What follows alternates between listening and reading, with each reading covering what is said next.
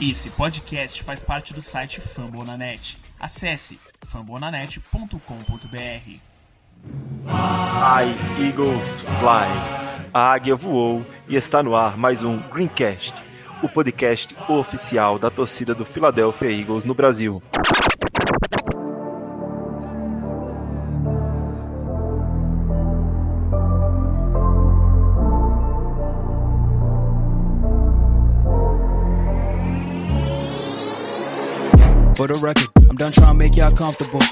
Eu sou Iago Moreira e irei apresentar o nosso programa de número 34. No episódio de hoje, vamos comentar o primeiro jogo da pré-temporada e suas implicações no elenco do Eagles. Também iremos falar sobre quem foram os mais ajudados e os mais prejudicados em virtude desse jogo. Mas não vamos falar só disso. Iremos comentar também todas as movimentações dos últimos dias de training camp. Para me ajudar nessa função, eu tenho uma mesa recheadíssima. Comigo aqui tenho Guilherme Paglia, Bruno Nakamura e Débora Neres. Tudo bem, Gui? Na paz, Iago. Um salve aí pros ouvintes. Vamos falar aí dessa primeira semana da pré-temporada. Vamos ver quem que tá se destacando, quem que tá perdendo destaque. E falar de um pouquinho de desgraça também, que nunca é demais. É verdade, pro Eagles parece que toda semana é uma semana que pode acontecer alguma coisa desse tipo. E aí, Naka, tudo bem? Mais uma vez de volta conosco, como é que você está? Salve, salve Iago, salve, salve ouvintes, salve Gui, salve Debs. Eu tô muito bem, vamos falar um pouco de Eagles, né? Como o Gui acabou de comentar, desgraça pro Eagles aparentemente nunca é pouco. Toda semana parece que pode dar alguma coisa. Mas vamos, vamos aí que tem um programa enorme pela frente certeza, e mais uma vez o retorno dela, rainha do caos, Débora Neres. Tudo bem, Debs? Tudo ótimo, estamos aqui para falar de um quase jogo, né? Que o Eagles começou, voltou, mas não voltou. E o meu único recado é: torcedores, calma, pelo amor de Deus. Com, com certeza. É isso aí, a mesa de hoje está devidamente apresentada. Mas antes de irmos para a nossa pauta do dia, escuta esse recadinho que temos especialmente para você, torcedor.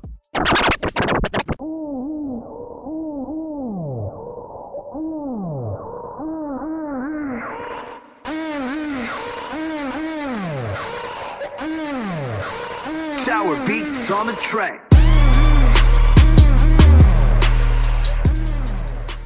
Seu ouvinte do Greencast Brasil e torcedor do Philadelphia Eagles, não esqueça de assinar o nosso programa na sua plataforma de podcast preferida. Sempre deixando aquele review 5 estrelas que é para nos deixar mais relevante entre os podcasts de NFL e de esportes. Ou seja, se você usa iTunes, Google Podcast, Stitcher, Castbox, qualquer um deles, segue a gente lá, assina o nosso feed e dá aquele reviewzinho 5 estrelas que é sempre importante. Se você usa Spotify, que não permite avaliar o, nosso podcast, compartilha com um amigo que também torce para o Philadelphia Eagles. Tenho certeza que ele vai gostar de ter acesso a esse tipo de informação. E para ter mais informação, mais acesso a uma cobertura diária do Philadelphia Eagles, você pode seguir o nosso Twitter e o nosso Instagram. Ambas as mídias são GreencastBR. Você vai poder acompanhar o dia a dia do Philadelphia Eagles e também interagir conosco, podendo até mandar perguntas e opiniões para serem lidas aqui no programa. E por fim, qualquer outra dúvida, elogio, crítica ou sugestão que você tenha, escreva um e-mail para greencastbr.gmail.com. É isso aí, recados dados, vamos para as notícias da Águia.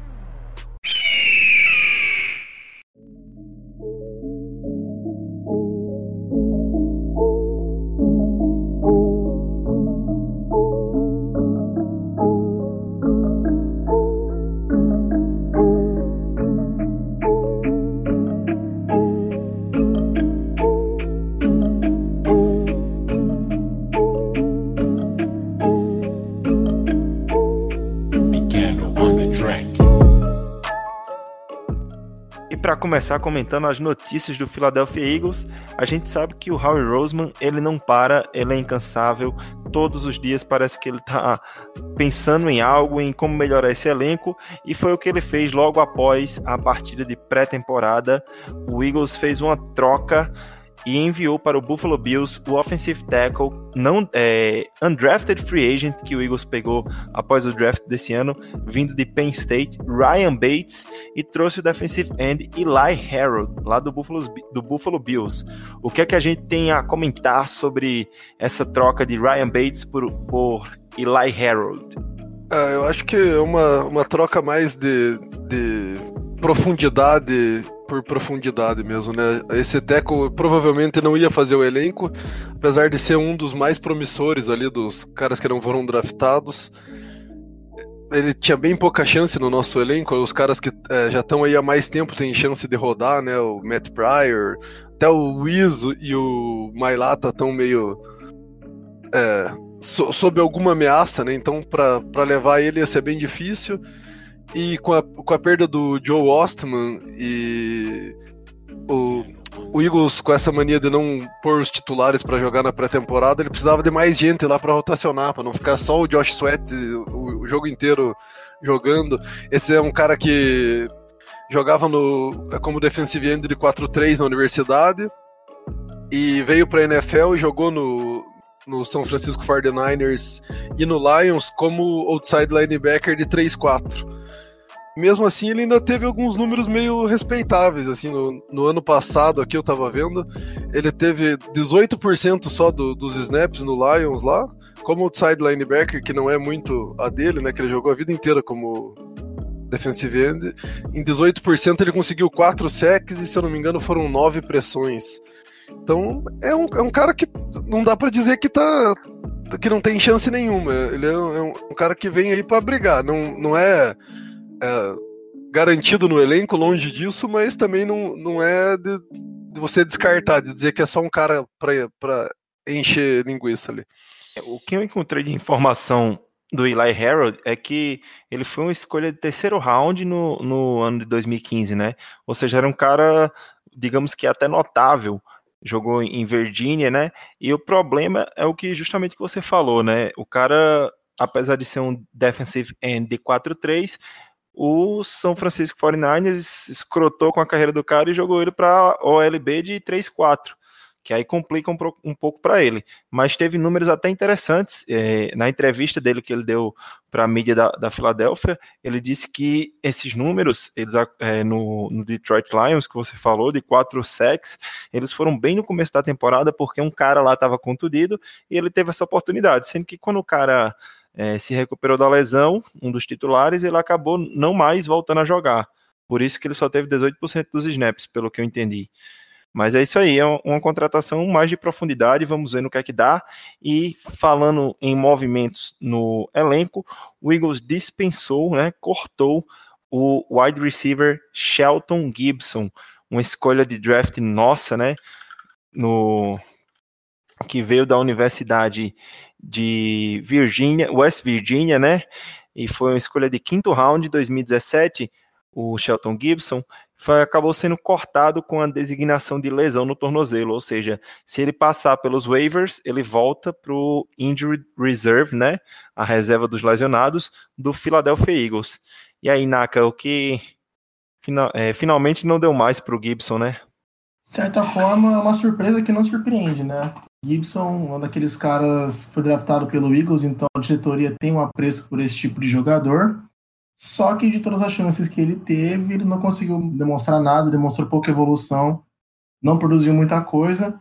Então surpreende pelo fato de que o Eagles tem apreço pelas escolhas e ele parecia que todo ano estava aí, apesar de não produzir nada. Mas não surpreende porque ele não produzia nada, como eu já falei demais desse segmento. Então é aquela história água mole pedra dura, tanto bate até que fura. Não fez nada e teve que ser cortado. Talvez pesou um pouquinho também o fato da gente ter um, um corpo de recebedores bem recheado ali esse ano no, no training camp, né? Claro que eu, quando eu digo bem recheado, eu digo da parte de baixo mesmo do elenco, né? Que são quatro, cinco caras disputando uma vaga no máximo. É, eu acho que isso complicou para ele, que acabou que chegou gente que estava impressionando mais do que ele como o Charles Johnson, como o Braxton Miller, o Greg Ward, o Carlton Agudosi, também o draft do J.J. Arcega também não ajudava muito, o Shelton Gibson. Então, a chegada isso... do, do Mark Michel também, que teve uma recepção apenas no jogo, mas a recepção pois é, dele, né? A recepção, a gente vai falar disso ainda, né? E uhum. eu acho que isso vai complicando porque ele foi ficando mais para baixo, né, do, do elenco e foi ficando mais imperceptível, digamos assim. E a lesão no tornozelo não ajudou e acabou acontecendo isso com ele. Para o lugar dele chegou o cornerback Sojourn Shelton, ou seja, uma troca de Shelton por Shelton, basicamente. E para continuar comentando mais algumas notícias, essa semana o Philadelphia Eagles comentou que os atletas Lane Johnson, right tackle, e o Tyrant Dallas Goddard, eles serão poupados de jogos de preseason e de treinos até o início da temporada. Não que a lesão dos dois sejam seja grave, mas que a equipe do Philadelphia Eagles quer mantê-los 100% saudável, visto que tem risco dessa lesão evoluir. Você acha que é uma decisão acertada pelo, pelo staff do Eagles, Debs? Cara, preocupação com lesão nunca, nunca é demais, principalmente quando a gente está falando do Philadelphia Eagles e da bruxa solta que rolou na season passada. Por tudo que a gente passou, a gente precisa de todo o cuidado possível para não ter nenhum percalço durante essa temporada. Então, precisam a gente não vai ganhar nada. Com os treinos, talvez se perca um pouco, mas considerando o risco de aumentar a lesão, não tem nada a ganhar com eles é, se machucando agora. Então, o ideal é se guardar para a primeira semana e a partir daí trabalhar com as lesões que venham dos jogos e não dos treinos. Como eu gosto de dizer, Debs, meu único objetivo na Precision é terminar com um recorde negativo. Todo ano que o Eagles termina com recorde positivo na Precision, dá merda na temporada regular. Então eu espero que a gente saia no máximo um 2-2 esse ano. E olhe lá, porque quando você vê, olha os times que ganham e precisam, bicho. New York Giants ganhou, tava, até, teve até hype vídeo depois da vitória dos caras. Não dá para levar a sério essa porra de preciso, não. É... 04 vai ser real, Iago, relaxa. Por favor, né? É 04 na Precision e 12, 12 4? Não. Brincando. Mas 15 0.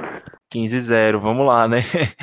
Mas uma coisa que eu queria comentar que eu achei interessante em relação ao Lane Johnson, se o Lane Johnson não vai jogar nenhum jogo de Precision, para mim não precisa nem colocar o Carson Wentz dentro de campo na Precision também não tem lógica você mandar seu quarterback para dentro de campo com Jordan Mailata de tackle titular na direita ou Big V. Não tem lógica. Para mim, se não tem, se não vai ter Lane Johnson, se não vai ter a linha completa, o Ent não deve, não deveria jogar sequer um snap nessa nessa precisão. Concordo plenamente. Era, era aí que eu queria chegar também.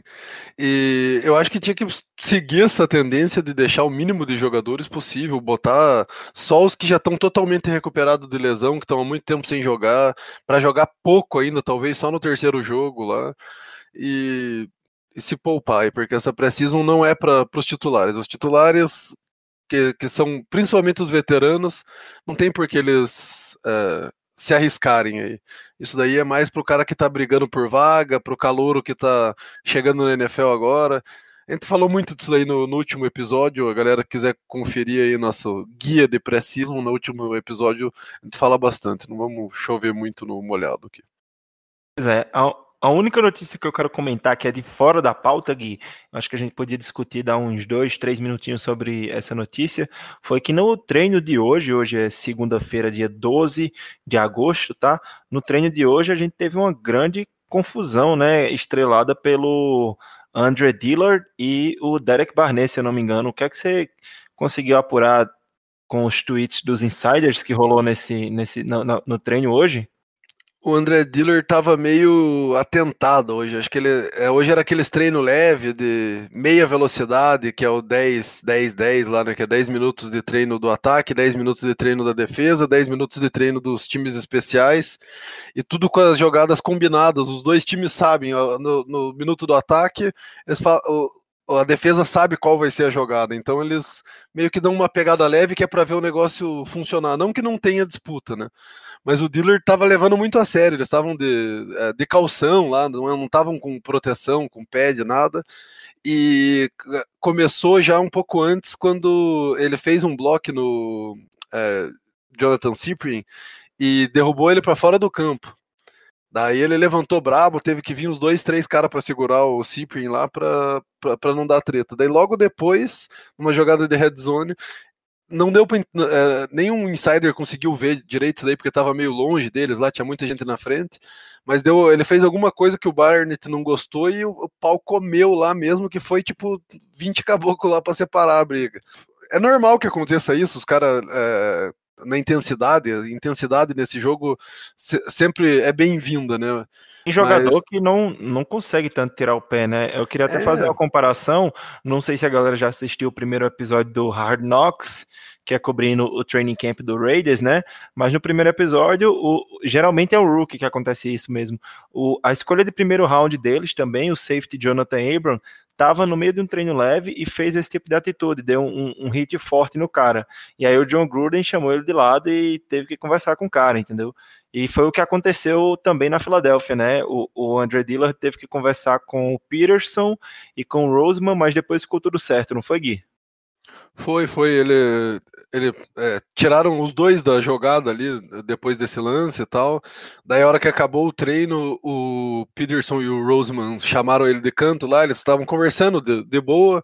Daí, até veio o Derek Barnett, deu uma risadinha, cumprimentou ele, assim, tipo, apazigou lá. Daí, rolou uma piadinha, se deu para ver que o clima deu uma amenizada. Daí, depois, ele continuou, tirou o capacete, continuou a conversa com os dois lá. E Daí é, ficou emotivo, não aguentou, assim, e caiu até no choro lá. O negócio foi tipo meio pesado para ele, assim, como calor. Ele não devia estar no dia bom lá. Estava muito atentado, fez cagada, sentiu a cagada. Daí tomou aquele tapa de luva do Barnett, né? Que chegou lá e. É, certo, nem culpa dele foi, né? Mas chegou lá e apazigou tal. Tomou aquela. Uh, aquele consolo do paizão, né, que é o Doug Peterson tal. Daí ele não aguentou e chorou lá. Mas é massa, né? Porque o, esse time do, do Eagles, esses treinadores, esse staff aí, é o lugar certo para fazer esse tipo de cagada. Eles conseguiram tirar o Brandon Brooks, que tinha ansiedade lá em 2016, perdeu jogos por causa disso, e hoje ele é um dos melhores guards da NFL e dá palestra sobre isso aí pela liga. Então. Eu lembro até do, do próprio coach de OL, o Jeff Stoutland, quando foi analisar o tape do Andre Dillard no, no canal do YouTube do Eagles, é, tem uma jogada que o, drill, o Dillard joga o DL no chão, no final da jogada. E aí o Friend Duff, eu acho que é um dos apresentadores, que está analisando a tape junto com, com o coach de OL do Eagles, fala assim: acha interessante que ele no final ainda não parou e jogou o cara no chão. E aí o Stout lá já falou e falou: não, mas aqui ele não pode fazer isso, não. Isso é errado. Eu não, não compactou com esse tipo de atitude. Então, provavelmente ele deve ter escutado algo do, do coach posicional dele também. E talvez até por isso ele esteja é, emotivo, né? E, e ele. É, exatamente, o Stoutland falou: eu ensinava antes a jogar os caras no chão, mas é, eu ensinava errado, eu fazia tudo errado. Se o cara joga ele no chão, ele pode cair em cima da perna de um outro é, offensive line ali, machucar o companheiro. Então isso aí é um movimento que não, não se deve fazer. Outra coisa sobre o Dillard é que foram apurar é que ele é meio maloqueiro, assim, desde o high school. Ele é meio briguento mesmo, ele é meio esquentadinho, assim. O que para um cara de linha ofensiva, para um offensive tackle, até não é mal vindo, né? Não, a gente, e nosso histórico de, de offensive tackle é muito bom, principalmente de left tackle. É isso aí bastante informação, bastante notícia, mas a gente já tem que passar para a pauta principal, comentar sobre os vencedores e os perdedores da semana 1 da Precisam e também, será que nós temos um problema na posição de QB2? Vamos discutir, discutir isso aí agora na nossa pauta principal.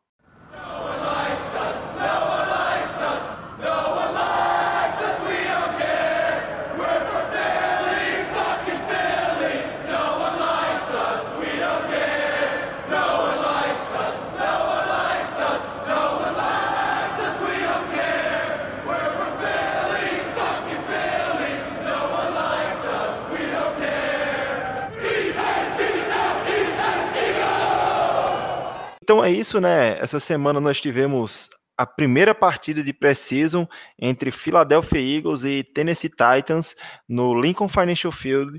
Foi uma partida horrorosa de se assistir, como se esperava. Eu não esperava nada diferente daquilo, mas um placar de 27 a 10 para o Titans, que parece que o Titans estava. É, pareceu o Patriots ano passado, levando o jogo a sério, porque no começo do jogo tinha bastante titular em campo, né? Foi um jogo. Eu não tenho muito o que falar do jogo, vou ser bem sincero. O, a mesa sabe que eu não assisti todo, não consegui assistir todo. Tentei ver o condensado depois, não consegui. É muito bad football para mim, tá ligado?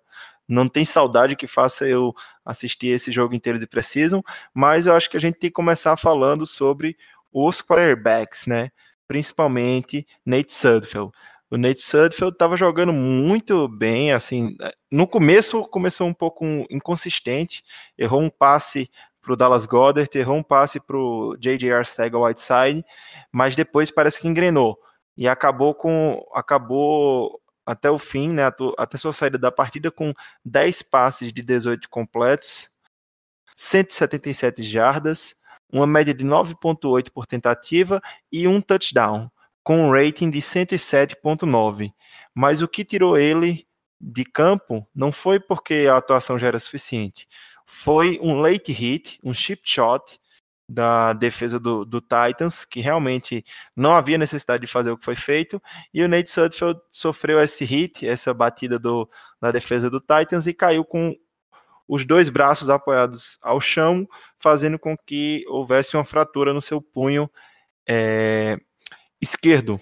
Menos mal esquerdo, porque, como a gente já reportou através do nosso Twitter, se você não segue lá, arroba GreencastBR, as informações que dão é que esse tipo de lesão ele vai levar de seis a oito semanas para recuperar, mas em muitos casos alguns atletas acabam voltando antes por não ser o braço de arremessar.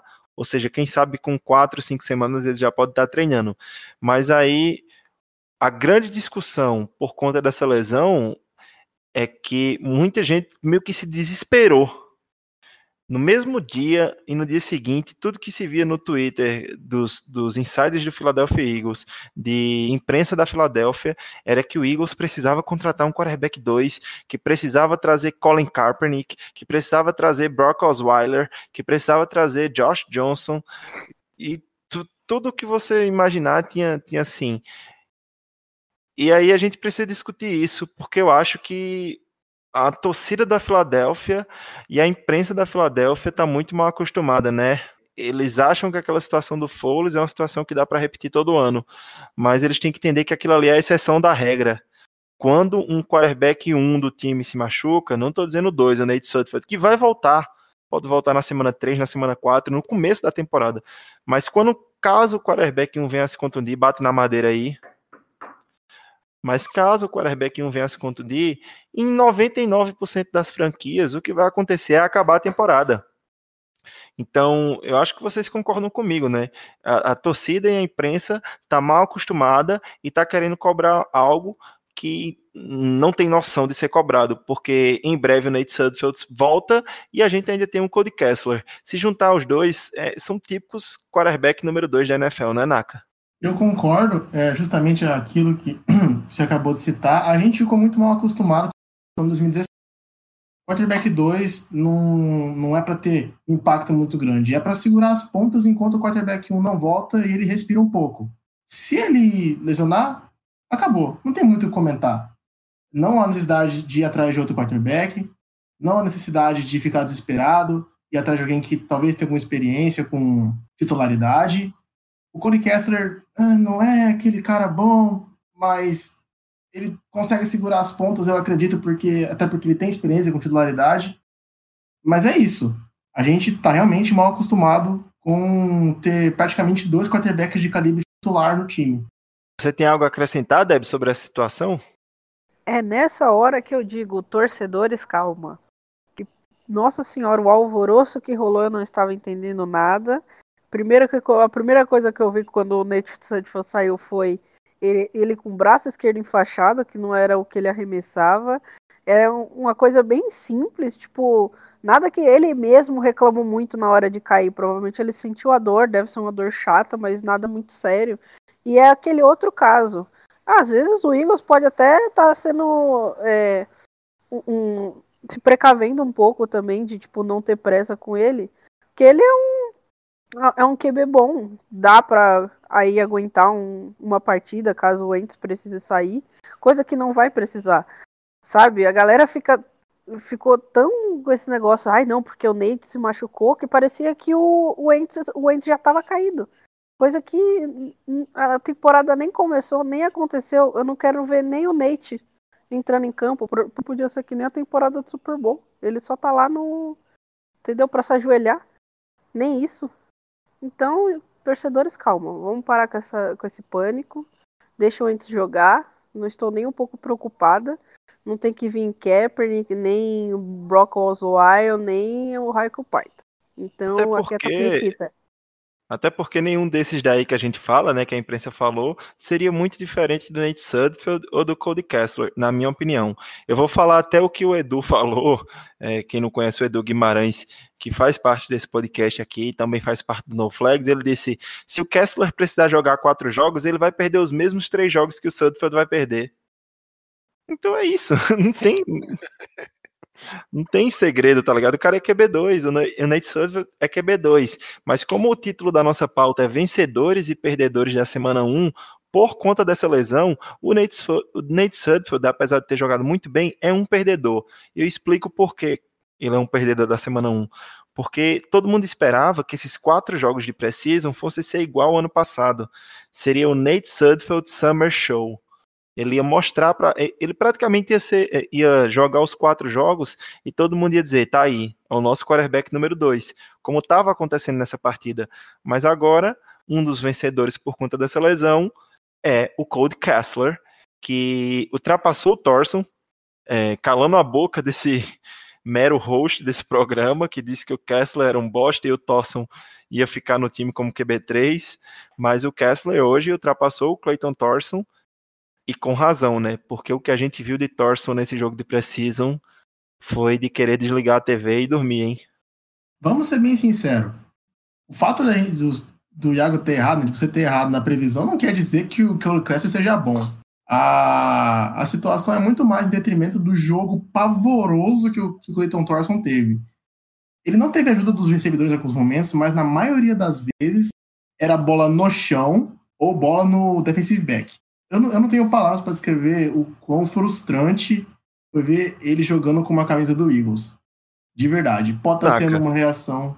Oi, pode falar. Você não acha que também tem um fato de, assim, foi o primeiro jogo da vida do cara, que talvez tenha um fato de pressão também. A gente sabe, desde os reports de training camp, que a gente sabe que ele não é um grande QB, um melhor QB do mundo, mas era um QB em desenvolvimento tal, fez um lance ou outro interessante no training camp.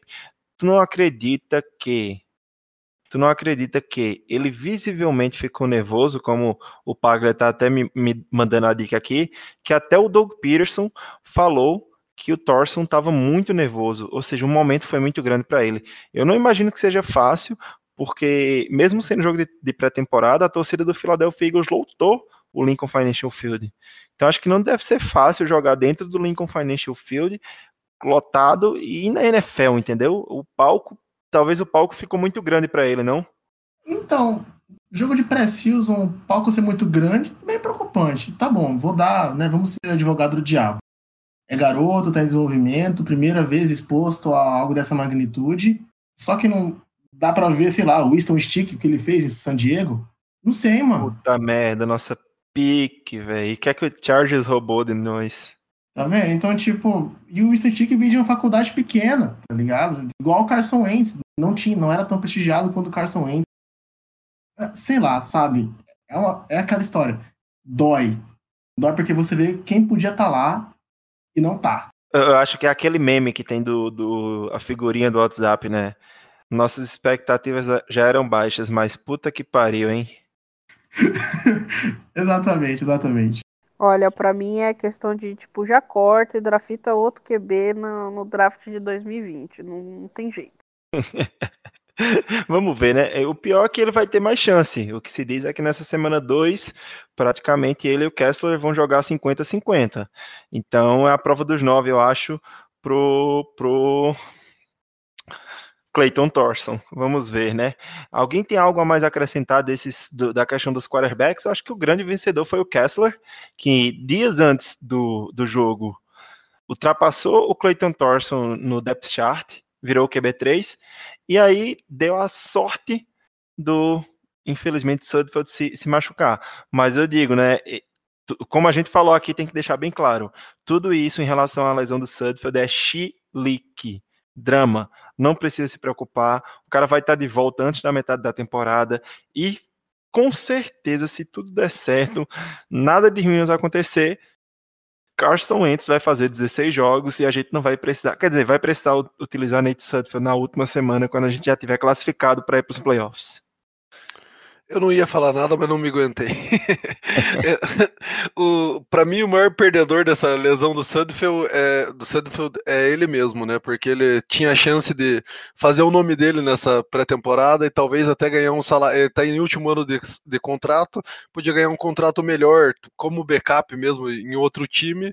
E agora, é, não podendo mostrar o, o seu produto, ele acabou se prejudicando com isso daí muito mais do que o, o Eagles mesmo vai se prejudicar. É, eu acho que para dar mais dinamismo ao programa, a gente pode começar agora a destacar, fazer destaques pessoais, ao invés de sair seguindo posição por posição, tá? Porque acaba engessando muito o programa e ficando repetitivo. Então, principalmente os meninos que é, assistiram, vocês que assistiram mais o jogo, que chegaram a ver o condensado, que, que leram reports, viram análises, eu queria que vocês começassem a me dar destaques positivos, destaques negativos. É, o único destaque que eu queria fazer também, que a gente já pode matar aqui esse assunto, é os running backs, né? Que não tem muito como avaliar, porque a OL não era titular, né? Era com a OL reserva contra uma defesa titular do, do, do Titans no começo e depois sim contra a defesa reserva do Titans. Porém, o jogo terrestre foi inefetivo e mais uma vez é, mostrando que para mim nem Adams nem Pumphrey tem jeito de jogar nesse time. Ambos tiveram fumble, ambos não jogaram bem, então nada muda do que a gente disse antes aqui no podcast. Mas eu queria que vocês começassem a fazer destaques positivos e negativos do, do que vocês viram nessa partida. Para mim, é, o, o, maior destaque positivo no ataque, é, já que a gente não vai falar posição por posição, eu vou pular direto para o OL, que é o Under Dealer, né? Ele lacrou ali no, no, na, no, left tackle, ali não passou uma dele. E, na, na, hora que passou foi naquela justo na hora que o Sudfeld deu aquele scramble, é, fugiu da linha, daí começou a escapar todo mundo, escapou dele também.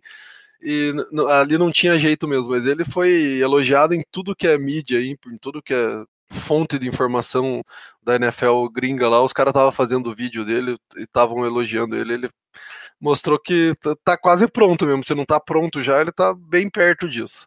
Ele, ele para mim foi o maior do, dos destaques. Eu vou falar um pouco da OL aqui, daí depois eu, eu passo, a, passo a bola.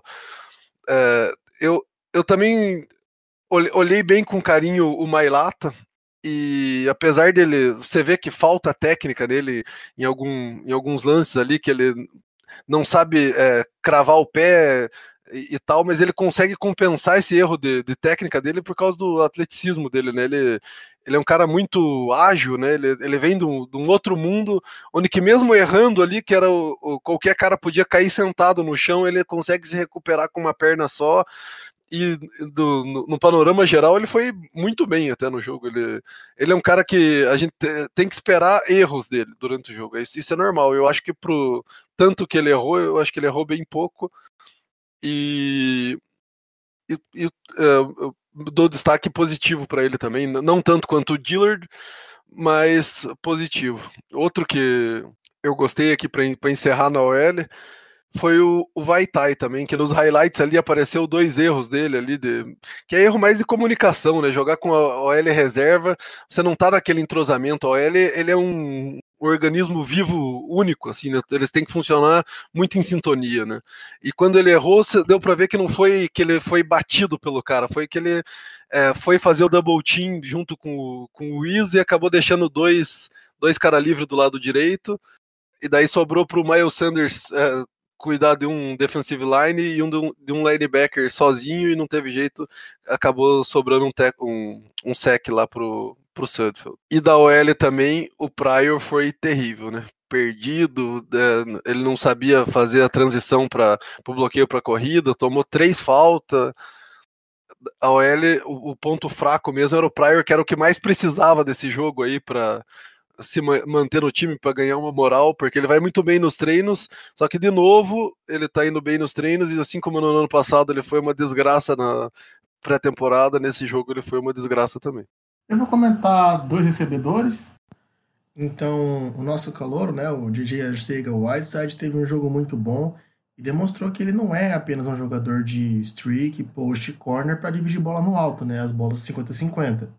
É um cara que tem uma árvore de rotas bem desenvolvida, é um cara rápido, apesar do tamanho, e também é um cara difícil de derrubar depois que está com a bola na mão. Talvez não seja muito bom iludindo defensores, talvez, mas ele é forte bastante para se manter de pé depois do primeiro contato. E o outro cara que né, teve um momento de spotlight único, mas foi grandioso, é, eu comentei, dei uma préviazinha na parte das notícias, foi o Mark Michel, né, o irmão do Sonny Michel, que teve uma única recepção para 75 jardas e um touchdown. Ele, inclusive, se demonstrou bem emotivo depois do touchdown, se ajoelhou, bateu no gramado. Então, mostra que ele tem o deep speed que é tão necessário em algum, algumas posições de wide receiver. São essas tenho, duas. Eu tenho duas coisas a comentar sobre essa recepção do Mark Michel.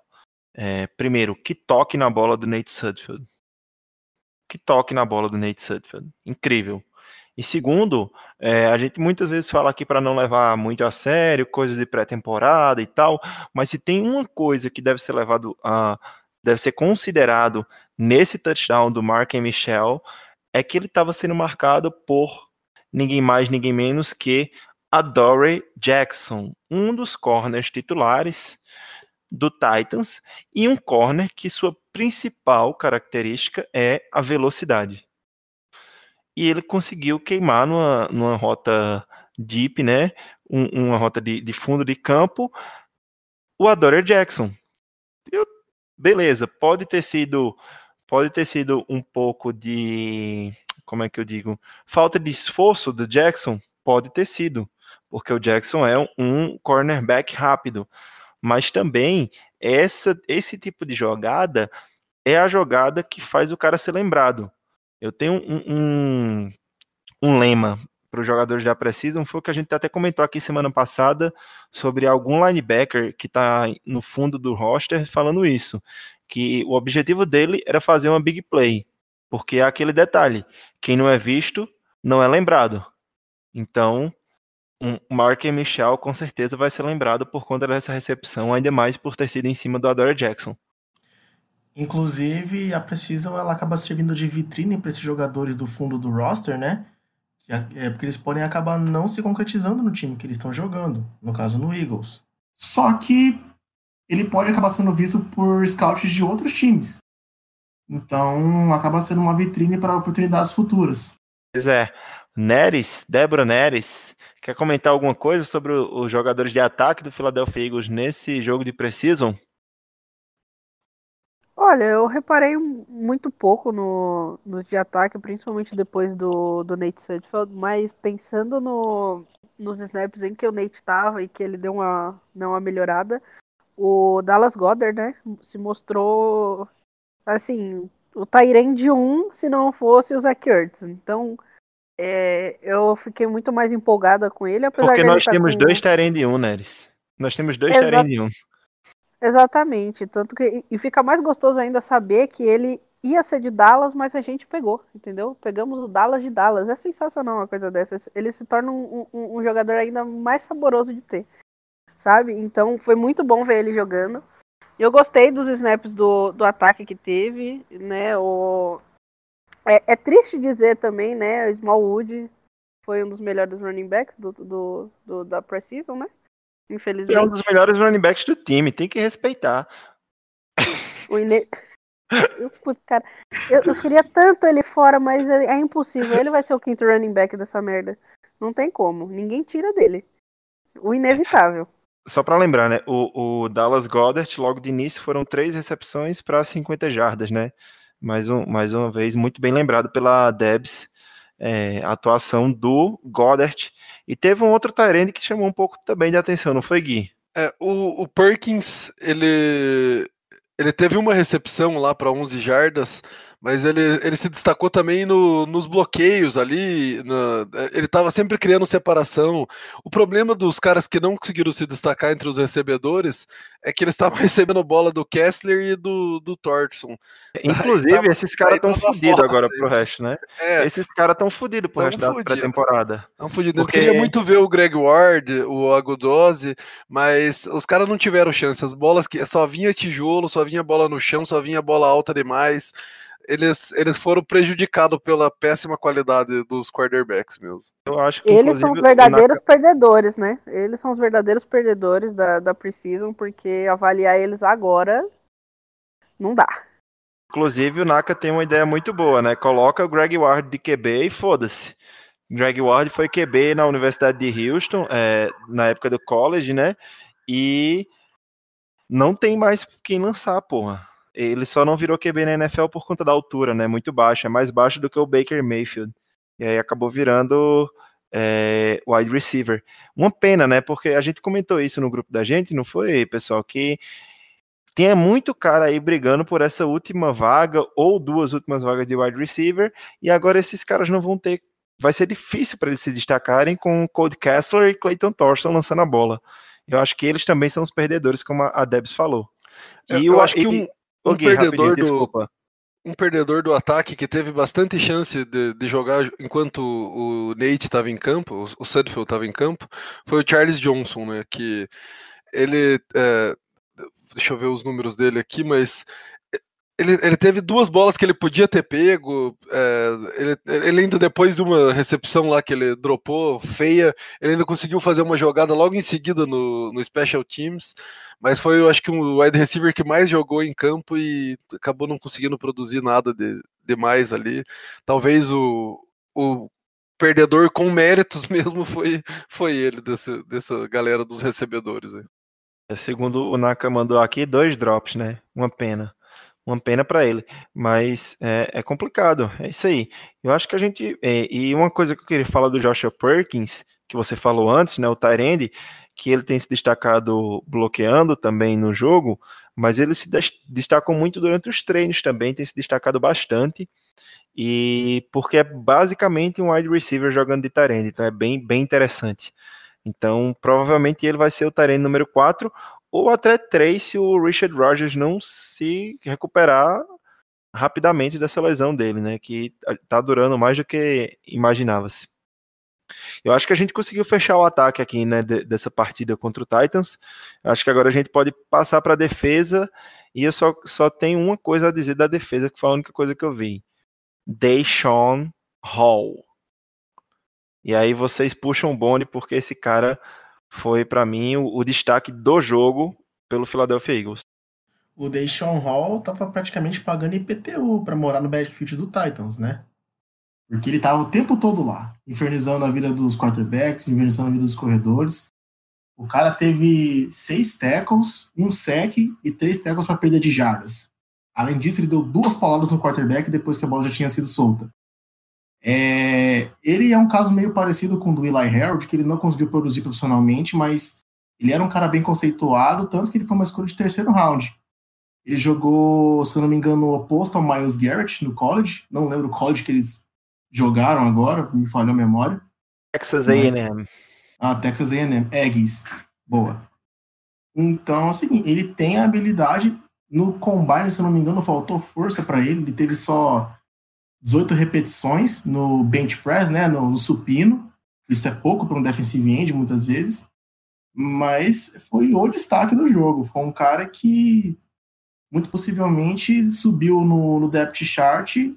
Talvez se encontre à frente do Sheriff Miller e está disputando posição com o Josh Sweat. O, o Deshaun Hall, assim como o Sweat, também ele adicionou bastante é, massa muscular para essa temporada, né? Eu acho que até pensando nesse combine fraco dele aí, ele também foi um cara que cresceu bastante em músculo Só que eu acho que ele deve ter crescido de um jeito meio desordenado, né? Porque parece que ele é, ganhou um probleminha no ombro com, com, isso daí, e foi isso daí que fez ele sair um pouco antes do, do jogo lá. Ele tá até agora sem poder treinar por causa disso. É um negócio que preocupa, porque ele foi realmente bem, né?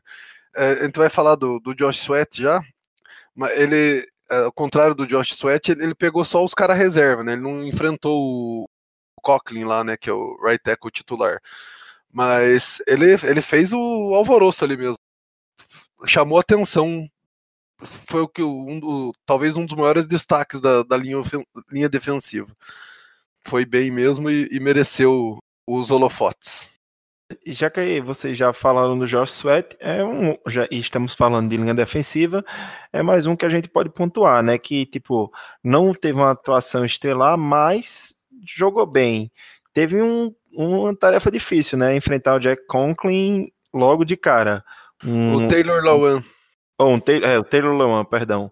O Taylor Lewan, eu viajei geral aqui. O Taylor Lewan, que é um, um tackle que já foi é, ao pro, inclusive, né? Então ficou difícil para ele, mas ainda assim ele conseguiu fazer alguma coisa, né? Foi uma atuação mediana para boa. É, eu durante o jogo altamente alcoolizado que eu tava, eu fiquei muito puto com ele porque eu tava não vendo nada. só ele durante o jogo. tava vendo só ele durante o jogo. E daí na hora, na hora do jogo a gente não tem aquela noção do, do que, que você tem que olhar de um, de um defensive end, né? O defensive end você tem que analisar ele que os defensive end que é bom, ele faz 10% de pressão do, nos snaps, é, de, de, de 100 snaps ele faz 10 pressões. Então, a hora que eu, analisei depois com calma o replay do jogo, lance a lance, dando pause ali para ver as jogadas dele, jogada por jogada, deu para ver que ele deu trabalho pro, pro Liuan, assim. Ele foi muito bem contra a corrida também, ele é um cara rápido que vai atrás da corrida do outro lado do campo se precisar. É, realmente não foi aquele jogo estrelado assim, onde que ele teve números absurdos, ele teve três tecos e um QB hit só mas ele fez algumas pressões ali que até ajudou o Deshaun Hall a fazer, é, fazer um sec, a, a, parar uma corrida, ele conseguia é, fechar o lado dele do, do campo ali de um jeito bem interessante. Eu, te, eu tenho que dar meu braço a torcer porque durante o jogo lá eu infernizei ele bastante no grupo. Ele teve um stat sheet, né, uma tabela de estatísticas, é, estilo Brandon Graham. Ele fez coisas que não aparecem. Tipo, ninguém olha o, o pós-jogo e ver o que ele fez. O que ele fez não é registrado. As pressões não aparecem não, no stat sheet básico. Então ele fez um trabalho muito bom que só é reconhecido depois que você faz o que o Gui fez. Analisa tape, vê a influência dele em cada jogada. Pois é, é muito interessante ver isso, né? Porque a gente se preocupa muito com essa posição de defensive end número 4, a gente já discutiu isso aqui várias vezes, então é bom ver alguns caras emergindo, né, e, e colocando seu nome para jogo. Eu queria comentar também um cara que foi muito é, bem avaliado pelo PFF mais uma vez, Trayvon Hester. O que é que a gente pode ver do Trayvon, defensive tackle, e o que, é que a gente pode ver dele nessa partida? Cara, eu, eu achei que o, os três tackles que mais jogaram ali, tanto o Hester como o Ridgway e, e, o, e o Hector, eles estavam fazendo um trabalho perfeito, na minha opinião, ali. Eles estavam fechando o gap, forçando a jogada de, de corrida é, para o lado do campo. Eles está é, frequentemente eles estavam é, desrompendo é, agora não sei se é o termo certo, estavam quebrando a barreira ali da linha ofensiva. Penetrando. Penetrando, penetrando a barreira da, da linha ofensiva e é, dando aquele sustinho no, no quarterback, fazendo ele ter que eh, olhar para eles, se preocupar e soltar o passe rápido. Eu, os três defensive tackles desse jogo aí eu achei que foram muito bem, inclusive o Hector, né, que é um que teve nada de, de destaque no ano passado, jogava coisa de oito snaps por jogo quando, por jogo quando jogou. Eu acho que foi um trabalho bem, bem interessante do, dos defensive tackles ali. Até quando o Sheriff Miller entrou também mais pro, pro final do jogo, ele estava já jogando contra o terceiro, quarto string do, da linha ofensiva lá, mas até ele conseguiu fazer boas jogadas lá no, na, na, linha defensiva, muito por causa da, da ajuda que ele tinha pelo meio ali. Foi foi a linha defensiva de forma geral foi acho que o ponto mais positivo desse jogo. Eles jogaram 90 snaps também, deu tempo deles fazer bastante coisa. Destaque que eu queria dar também, é, acho que a gente já deu para comentar da, da, linha, né? Vamos pro, pular para quem falta, né? Linebackers, corners e safeties. Eu queria comentar de, um, de uma história bem legal, que é de um, de um cornerback chamado A. Jane Harris, A. Jane Harris, que ele jogou essa partida, jogou apenas 17 snaps, mas que o cara chegou no Philadelphia Eagles e dois dias depois foi jogar. Um cornerback não draftado da Universidade de South California, né, a USC, mesma universidade do Aguilar, de outros tantos jogadores aí, e o cara recebeu a ligação do Eagles é, dois dias antes, um, é, três dias antes do jogo, de quatro da tarde, viajou de nove da noite para Filadélfia, chegou lá de manhã, do outro dia para dois dias depois jogar sem mal ter treinado com o time, com poucas repetições e ainda assim, se eu não me engano, o AJ Harris conseguiu um sec. Foi ele que dividiu um sec com, com o defensive line, não foi? Incrível Exato. isso. Exato. Ele tem esqueci nas estatísticas. Olha só que coisa, né? Uma história bem legal, né? O cara sair assim, treinar um dia com o time e com dois dias depois estar jogando pelo time. É interessante como a NFL funciona. E aí ele pode até aparecer e acabar no practice squad da vida, ou quem sabe em algum elenco por aí. Mas é, eu sei que a gente pulou, passou rápido pela DL, mas talvez eu acho que a Debs tem algo a comentar, não, Debs? Do nosso querido, queridíssimo Trayvon Hester, que ele fez de novo, Debs. Ele conseguiu mais uma vez ele bloqueou outro chute com aquele dedão. Nossa, você fala assim, eu fico até feliz, entendeu? Porque ele, ele é muito bom, cara. Sério, é, é tipo a história do medíocre favorito. Pronto, ele é o meu. Ele e o forte. Os dois estão ali ladinho na defesa comigo. pois é, que incrível, né? O cara conseguiu uh, um bloqueio de field goal que levou o time para para mais para uma fase adiante do, dos playoffs, né, jogando no divisional round contra o Saints por conta de um bloqueio dele e no primeiro jogo de precisão o cara vai lá e bloqueia, acho que foi um extra point, não foi? Se eu não me engano foi sim, eu não, não, não tenho certeza que também eu não estava reparando muito em qual chute que foi, eu só sei que foi, que é bom repetir e até é bom que a gente o quê? Todo, todo chute é, é quase certeza de que ele vai conseguir arrancar a bola no dedinho ali já é uma esperança. Coisa boa. É, é, garante vaga no Special Teams, mesmo que o, a linha defensiva esteja bem recheada com Fletcher Cox, com Malik Jackson e com Timmy Jernigan, né? Um miolo da linha defensiva. É... E, e, esse lance do bloqueio foi um trabalho sensacional da, da linha ali de, de bloqueio do, do, do chute. O, o, Bruce Hector se jogou na frente do cara dele e ele abriu a brecha para é, ele passar e, e, dar o pulo de pé assim com uma facilidade. Eu vi um vídeo do Friend Duff lá, que é o insider do Eagles, o cara sensacional também para quem gosta de ver análise de, de, de, vídeo, de lances específicos com explicação. Esse cara é um, do, um dos melhores que tem na, na, na Filadélfia. E nesse vídeo mostra bem o, o, como foi bem feito o trabalho. Eles deram uma pesada de um lado da linha ali, pegaram um ponto fraco lá, um cara um pouco menor, subiram em cima dele e abriram um gap no, nessa linha. A hora que ele foi bloquear lá, ele estava de pé, estava fácil para ele. É bom demais, né? É bom, é interessante ver esses caras se desenvolvendo, mostrando o que tem de bom.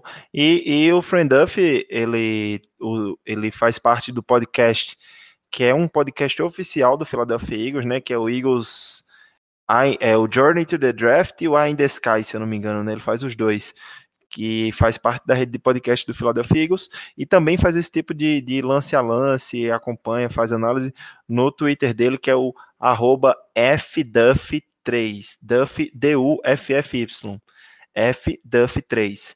Muito interessante, e ele até discordou um pouquinho da gente com o tweet hoje, viu?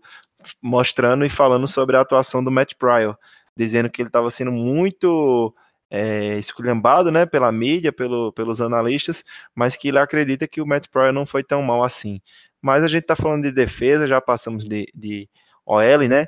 Eu queria que vocês comentassem um pouco sobre a atuação dos linebackers, que é algo que uh, a torcida está bem preocupada, pelo fato de que perdemos o Hicks na, na off-season, não trouxemos nenhum cara no draft, aí trouxemos o Zach Brown, trouxemos o LJ Forte, o Camu Grugier estava se destacando no training camp, e aí o que acontece? Camu Grugier se contunde, só deve voltar lá para a semana 3, 4, e aí a gente tem muita gente disputando vaga, nego que pode ser de LB2, LB1, tipo, jogar no time titular a ser cortado.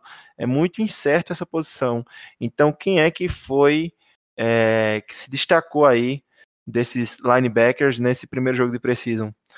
Olha, para mim foi o, o Forte. Mentira, eu vou falar que foi ele porque foi o cara que eu mais prestei atenção.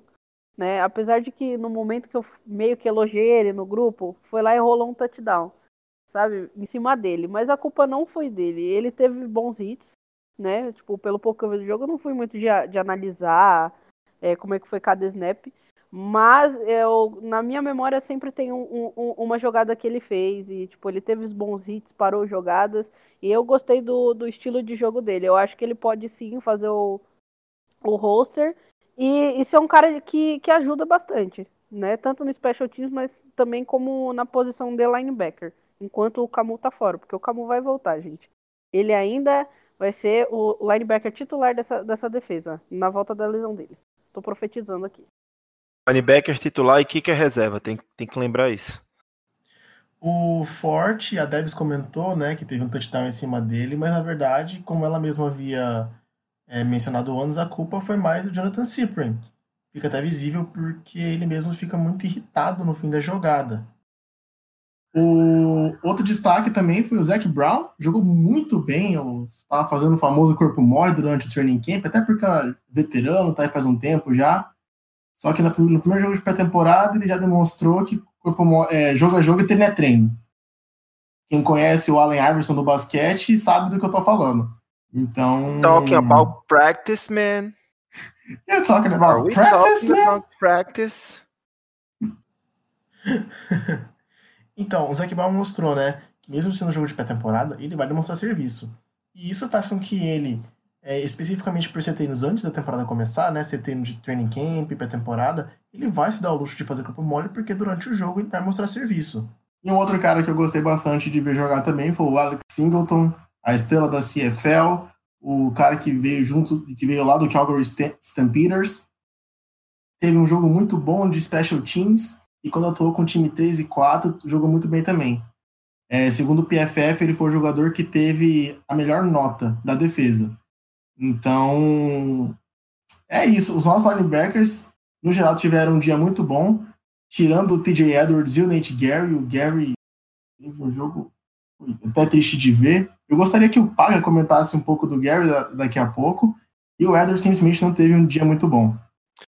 Eu tenho um, recado pro Pagler, né? Eu disse que não precisava se preocupar com o Zac Brown. disse, cara, não precisava se preocupar com o Zac Brown. O cara, é, o cara é bola. Eu, eu também falei que eu não estava preocupado. É que a, a, nossa missão naquele, naquele momento era analisar os 10 primeiros dias de treino, né, velho? A gente tava falando de practice mesmo. Daí não tem jeito.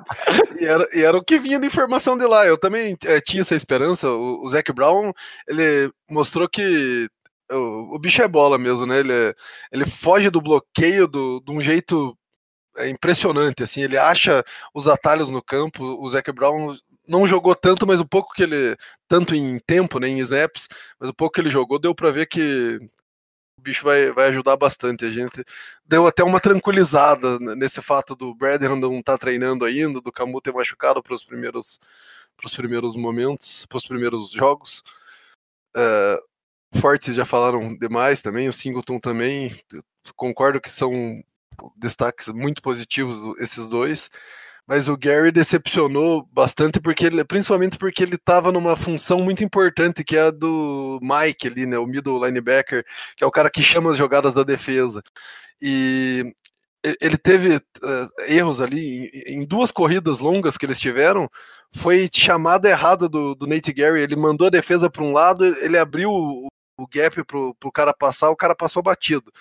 E na, nas jogadas de cobertura ele teve um lance bom lá, que ele fez a cobertura é, bem feita, mas ele teve uns três ou quatro, pelo menos, que eu, que eu me recordo aqui de, de, de ter visto na tape, que foi cobertura medonha, assim, que é, em três delas, um foi touchdown, dois foi recepção, e na, na outra é, ele tinha perdido o cara, o Sanderro que tá, tava indo pro fundo de campo, conseguiu ler os olhos do quarterback e salvou a jogada que era para ser dele. Então o Nate Gary, que em teoria, sem o Camus e sem o Bradham, estava sendo o primeiro linebacker do time, era o que mais estava sendo elogiado pelo, pelo treinador, era o que a gente mais tinha esperança, que ele era ex, é, ele era safety no college, ele veio para se transformar em linebacker com, a, com essa missão de ser bom na cobertura, e ele foi mal mesmo. Ele tinha, é, no ano passado, o pouco que ele jogou também, ele tinha esse problema contra a corrida por ser meio pequeno, ele não, não conseguia escapar do bloqueio, ou quando escapava do bloqueio, às vezes ele não conseguia derrubar o, o corredor. Então é um cara que preocupa bastante, né? Já tem, tem uns podcasts mais zoeiro lá do, do Philadelphia que falou que o projeto Nate Gary está encerrado. É foda. Eu, era um cara que. Outro que a gente tinha esperança ali, que queria ver alguma coisa boa dele. Não é o cara que tá muito brigando por vaga no elenco, mas é o que a gente colocou no, no Instagram lá, como que tava buscando afirmação e faltou ele conseguir essa afirmação nesse jogo aí mesmo. Uma pena, né, pra, pra ele. É, mas te, vai ter oportunidades ainda, né? Vão ter jogos a ser jogados e, e até mesmo até a volta do Camugro de Rio, talvez ele tenha mais oportunidades. E, e na, na pré-season com esses cornerback ruim aí, vai ser mais um snap por jogo aí que a defesa vai jogar, então ele vai ter bastante oportunidade. Com certeza, bastante oportunidade. Eu queria comentar um pouco também de dois caras que eu venho comentando sempre e que eu não vou cansar de comentar, que é Avante Maddox e, e Douglas. Maddox, mais uma vez, sensacional, como tem aqui na pauta, em sete snaps jogados, fez três jogadas. E o Douglas, eu queria comentar uma coisa que eu, eu vi no podcast do, do Eagle, é, do Ruby e do Dave Zangaro. É, o, o, o Russell Douglas não foi notado, mas se você perceber e pegar a tape, ele não foi notado porque não teve como ser notado, porque ele estava em cima dos recebedores em todos os momentos.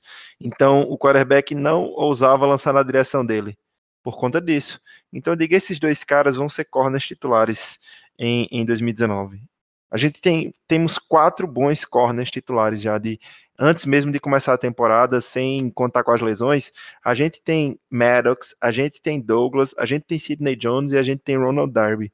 Eu acho que essa, essa secundária esse ano vai, pode dar muita felicidade pra gente. É aquela história, né? Cornerback bom é aquele cornerback que não é falado. Então, quanto menos você ouvir falar do, seu, do cornerback do seu time, melhor ele é, porque ele não tá falhando, ele não tá cometendo falta besta, entendeu? É, e às vezes, quando ele surge o nome dele, graças a Deus, pode ser sobre uma interceptação, que é sempre bom. E mesmo com a lesão do, do Crevon LeBlanc, né, eu não, não acredito que o nosso, que o nosso corpo de, de cornerbacks esteja enfraquecido. Gosto dos jogadores, né, não tem como o Russell Douglas não ser notado, porque o Iago está aqui sempre para notar ele. E eu sempre falo dele, então não tem como a gente esquecer. Com certeza.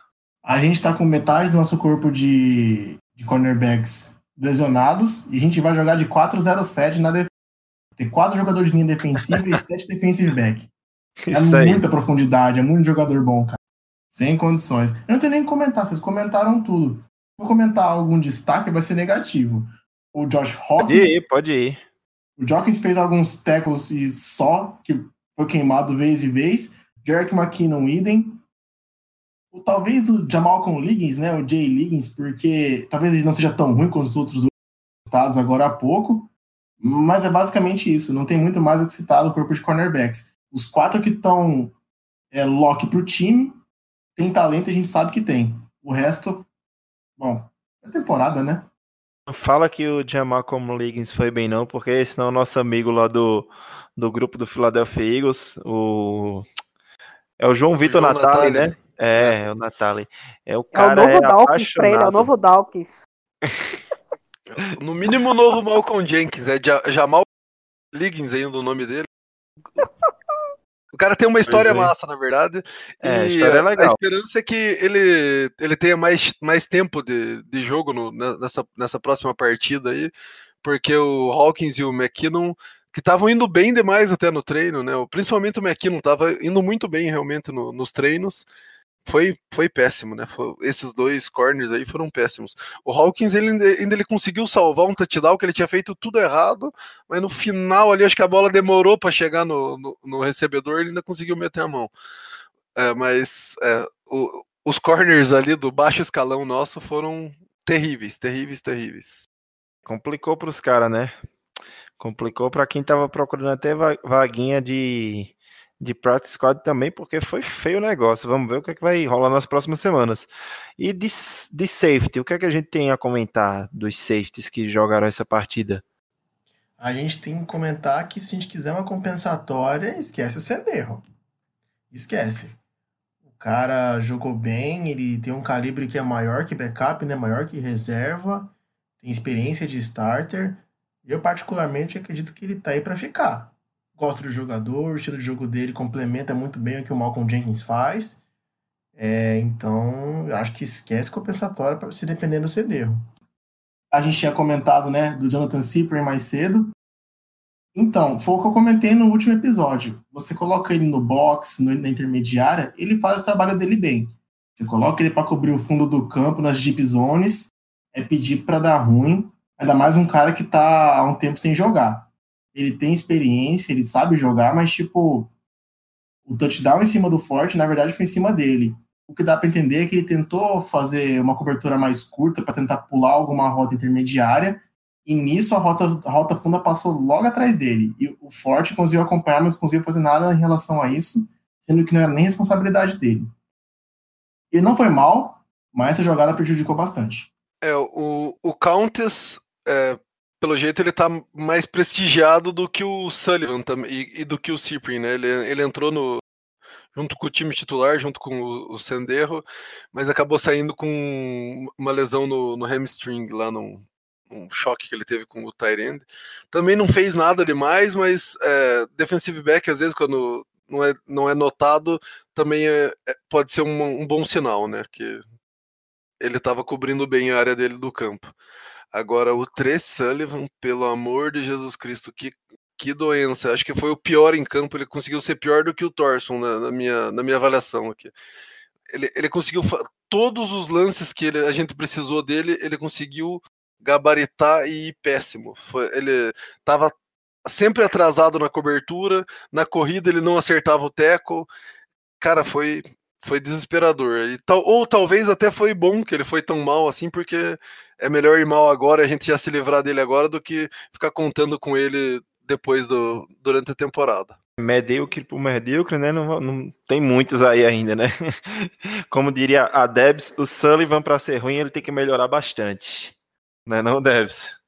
Cara, é, eu, eu com ele assim já, já desisti, entendeu? Eu elogiei ele uma vez na vida para nunca mais. Eu cometi esse erro uma vez na vida.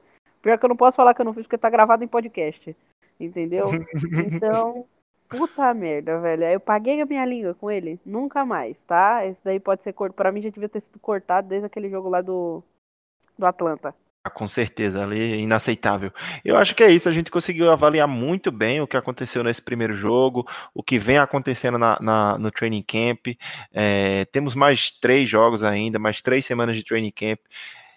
Cada dia que passa, cada número de podcast do Greencast que vai subindo é um sinal de que a temporada está mais próxima. É um sinal de que a gente vai ver futebol de verdade na TV, que a gente vai conseguir torcer e como a gente sempre diz setembro sempre chega. E setembro vai chegar trazendo muita alegria para a torcida do Philadelphia Eagles, eu não tenho dúvida disso.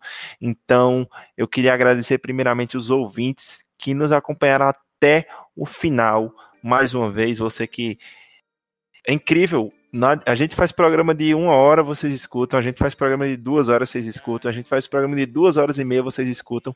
A gente quer agradecer demais, demais vocês. É, mais uma vez, relembrar que a gente já passou da marca dos 10 mil downloads. Estamos chegando já perto da marca de 11 mil downloads no nosso podcast. Então, esse é um reconhecimento incrível que vocês passam pra gente. É um reconhecimento de um trabalho que a gente faz que, como eu sempre gosto de frisar, é feito por torcedores e para torcedores. A gente passou os 800 seguidores lá no Twitter. Todo dia cresce um pouquinho mais, um pouquinho mais, um pouquinho mais. Então pode ter certeza que a gente está muito satisfeito com o que vem sendo feito aqui por esse grupo de, de torcedores do Philadelphia Eagles, né? Queria agradecer também a mesa que participou comigo hoje. Primeiramente ela, a rainha do caos, Débora Neres. É sempre bom contar com você aqui, Neres. É sempre bom estar aqui para falar do Eagles e outra coisa. Se no Twitter chegar a mil seguidores, vai ter nude. Vai ser o dedão do Cox, que nunca foi mostrado. Entendeu? então se preparem para isso. É, agora bateu mil fácil. Agora bateu mil fácil. Ou não, né? Vai ter gente que vai assustar e vai acabar dando um follow.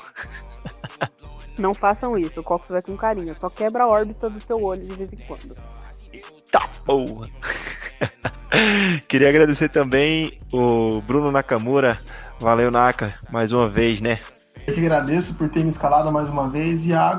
agradeço aos ouvintes por estarem até esse momento, né, ter ouvido o podcast todo conosco. E tamo aí, mais três semanas e a temporada regular começa. Vamos que vamos. Por último, mas não menos importante, nosso pauteiro, Guilherme Paglia. Ele é o principal analista de fundo de roster do Greencast Brasil. Ele gosta de falar desses medíocres. Obrigado, Paglia. É, eu gosto mesmo, Pia. Eu, obrigado aí pro, pro time aí por ter participado, por ter feito é, comentários precisos aí sobre tudo que tinha que ter, ser dito. Obrigado mais uma vez para os ouvintes. E eu queria falar para pro, os ouvintes também não desanimar, porque não vai ter titular muito nessa pré-temporada. Mas é legal ver esses jogadores do terrão, sim. Vocês vão aprender. Mais umas três anos de pré-temporada, vocês viciam igual eu. É isso aí, nosso programa vai chegando ao final. A gente só quer lembrar mais uma vez de todos que nos escutam. Não esqueça de assinar o nosso feed, qualquer plataforma que você escutar, qualquer agregador de podcast, seja Spotify, iTunes, Google Podcast, qualquer um. Você tem como assinar a gente para não perder nada e você também pode fazer aquele favorzinho de ir lá e deixar um review 5 estrelas, principalmente para quem é usuário do iTunes. Vai lá, dá um review pra gente, deixa seu comentário, o que é que você tem achado bom, o que é que você tem achado ruim do programa.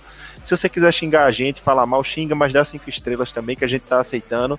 E não esquece de seguir a gente no Twitter no Instagram, arroba GreencastBR. A gente tá sempre cobrindo o dia a dia do Philadelphia Eagles com vídeos, fotos, é, sempre retweetando e traduzindo também a informação de insiders de lá tentando trazer coisa nova para vocês, tentando deixar vocês a par de tudo que acontece com a nossa franquia favorita, né?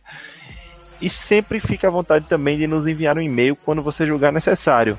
E por hoje é isso. A águia está pousando e vai saindo do ar mais o Greencast Brasil. Até a próxima e fly, Eagles fly.